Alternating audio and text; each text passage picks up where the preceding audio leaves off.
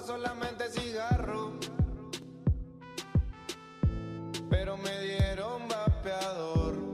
Antes de que termine este 2023, el presidente Andrés Manuel López Obrador presentará una iniciativa de ley para prohibir los cigarros electrónicos, mejor conocidos como vapeadores, luego de que el ministro de la Suprema Corte de Justicia de la Nación, Javier Lainez, anulara el decreto que el Ejecutivo emitió en mayo del 2022 en favor de la salud del pueblo de México. Así lo dijo el mandatario durante su conferencia mañanera del pasado 11 de diciembre. Voy a enviar una iniciativa de ley para prohibir los vapeadores, porque no voy a ser cómplice de algo que le hace un gravísimo daño a los jóvenes. Y fue justo en mayo del 2022 cuando la Comisión Federal para la Protección contra Riesgos Sanitarios declaró una alerta sanitaria máxima por los riesgos a la salud que representaban los productos comúnmente denominados vapeadores en todas sus modalidades. La COFEPRIS detalló que la inhalación de un excipiente frecuentemente encontrado en dispositivos de vapeo denominado acetato de vitamina E constituía un riesgo alto para la salud al tratarse de una sustancia sustancia tóxica que podría ocasionar enfermedades respiratorias agudas o incluso la muerte. Lo que hacen es, en vez de quemar el tabaco para que las personas adictas y consumidoras respiren humo de tabaco, vaporiza el tabaco cuando se encuentra en fase sólida porque lo calienta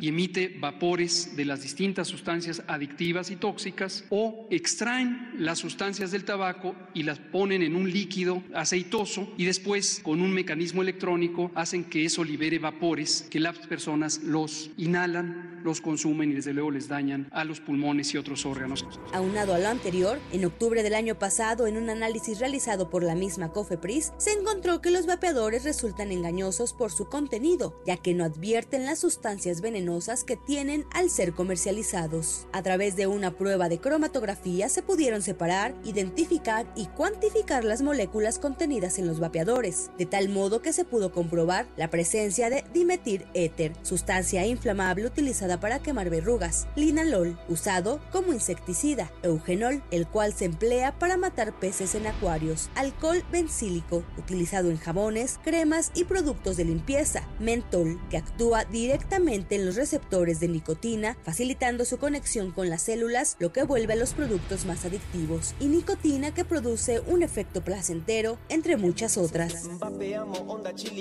Sin embargo, lo anterior no inhibe su comercialización aunque ésta esté prohibida. Incluso en el último año, el mercado negro de cigarros electrónicos se ha disparado. A través de redes sociales, los llamados dealers ofrecen todo tipo de vapeadores, desde recargables hasta desechables y de todos los sabores. La nicotina que se contiene en la mayoría de estos dispositivos de entrega electrónica de nicotina, es como les llamamos, genera una dependencia idéntica a la nicotina que viene en las pipas, los puros, o los cigarrillos. Si bien para muchos el vapeo es una moda peligrosa, países como Francia y Reino Unido lo promueven. Incluso en hospitales entregan gratis cigarrillos electrónicos para ayudar a los fumadores a terminar con su adicción al tabaco. Según un informe de la OMS, actualmente 32 países prohíben la venta de estos inhaladores electrónicos de nicotina y 79 adoptaron al menos una medida para limitar su uso, como la prohibición de la publicidad. Para la primera emisión de MBS Noticias, Diana Alcaraz.